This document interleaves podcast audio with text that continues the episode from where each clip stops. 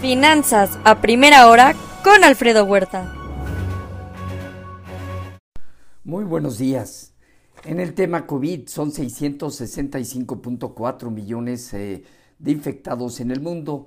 Este fin de semana promediaron 845 mil nuevos casos, Estados Unidos con 55 mil. Día 304 de la guerra, la Unión Europea se reúne para tratar de romper el estancamiento del tope del precio de gas ruso. Estados Unidos envía por primera vez equipos electrónicos para ayudar a Ucrania. La ciudad de Klinsky en el sur de Rusia fue bombardeado durante la noche por Ucrania. Hungría ayuda a levantar ya el veto y del visto bueno a la Unión Europea para aprobar el paquete de ayuda por 18 mil millones de euros a Ucrania. Vladimir Putin y Xi Jinping se reunirán a final de este año. China pospone reunión clave de política económica debido al pico de COVID, que afecta inclusive a mesas de operación de bancos que están preparando planes de seguridad. Se espera un aumento importante de casos COVID al cierre de año. Samuel Backman Fried fue detenido, acusado por el gobierno de Estados Unidos de blanqueo de capitales, fraude electrónico y de valores bursátiles. Binance, otra criptomoneda y, esta institución, tiene básicamente temporalmente retiros como efecto dominó. Estados Unidos presiona a Corea del Sur para unirse a los controles de exportaciones de chips, mientras China lo corteja en el ámbito económico. El gobierno de China prepara un paquete por el equivalente a 143 mil millones de euros para empresas ligadas a chips. Por otro lado, el fentanilo oculto está impulsando una nueva fase fatal en la epidemia de opioides en Estados Unidos, México entre los países que están en la mira.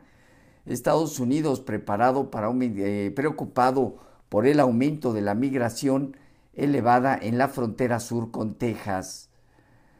Semana de decisión de bancos centrales. Mañana la Fed. También estarán el Banco Central Europeo, el Banco de Inglaterra, Banco de México, pero además el Banco Nacional de Suiza, el Banco de Noruega y el Banco Central de la Federación Rusa. Tiempo y ritmo de alza futura están dividiendo a miembros de la Fed y mercados. Inicia la Junta de la Fed mañana la decisión de política monetaria, estimando un aumento de 50 puntos base. También se aproxima la revisión del techo de deuda y el estado mensual del presupuesto en noviembre aumentó su déficit de manera importante a 249 billones de euros. El Senado apunta a un paquete de ley provisional a medida que se aproxima la fecha límite del techo de deuda. Hoy, dato de inflación al consumidor en Estados Unidos. En Asia Pacífico, resultados con sesgo ligeramente negativo Hong Kong y Japón arriba, China negativo. En Europa dominan movimientos de alza, ahorita apoyado por el alza de futuros en Estados Unidos, incrementos eh, que van desde punto .2 el IBEX de España hasta punto .8 Alemania, Italia, en el Inter, Francia y el Financial Times de Londres. En divisas hoy, un índice dólar que presenta una baja del punto ciento. El euro en 1,054 avanza 0.1% y la libra 0.2% cerca de 1,23. Hoy el petróleo gana poco más del 1%. El WTI eh, por debajo de los 74 dólares, mientras que en metales el oro en 1.798 dólares, 0.3% arriba, la plata 1% arriba y el cobre 0.6% positivo. Ayer las bolsas iniciaron la semana con movimientos positivos que prácticamente entre 1.2 y 1.6% Dow Jones, Standard Poor's y Nasdaq. Eh, con un dólar que presentó una ligera ganancia y un repunte en la, y presión en la curva de bonos del Tesoro en antesala a la reunión de la Fed. Em, tiempo y ritmo de alza futura divide entre los miembros del comité y el mercado. Todos los sectores registraron alzas ayer, destacando em, energía 2.6%.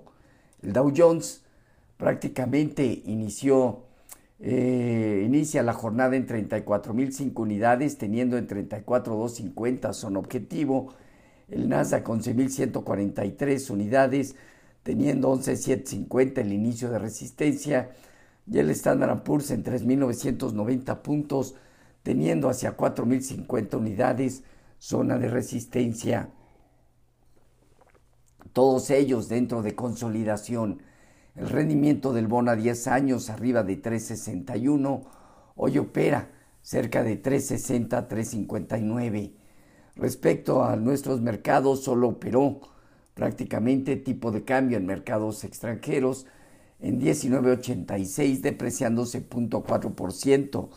Arriba de este nivel en cierre implicaría 2015, 2035, dejando fuerte zona de apoyo a partir de 19.60.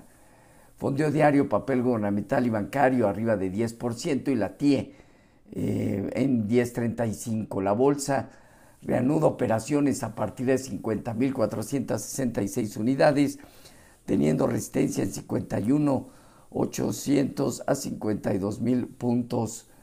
En cuanto a la tasa riesgo país de México, esta se ubicó en 241 puntos.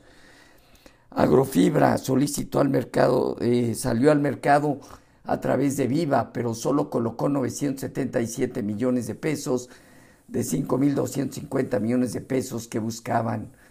Monex inició oferta para comprar sus acciones a fin de deslistarse de la Bolsa Mexicana Valores. El periodo está vigente hasta el 9 de enero. La empresa eh, recuperará el 4.994% de su capital el precio de compra 21.71. La actividad industrial reaccionó 0.4% en octubre. Hoy, datos de precios al consumidor al mes de noviembre, emisión de bonos a 30 años y reservas semanales de crudo por parte de la API. En México, producción industrial y esta semana ventas minoristas de la ANTAD, encuesta de expectativa, bueno, de Banco de México, este viernes 16 y la decisión de política monetaria de Banco de México este jueves. Los eh, futuros se mantienen alrededor del 0.5% Dow Jones Standard Poor's y Nasdaq, tipo de cambio, operando en 10 en estos momentos en 19.84, 19.85 con eh, precios ligados al cierre de ayer en mercados internacionales lo más relevante en mercados financieros.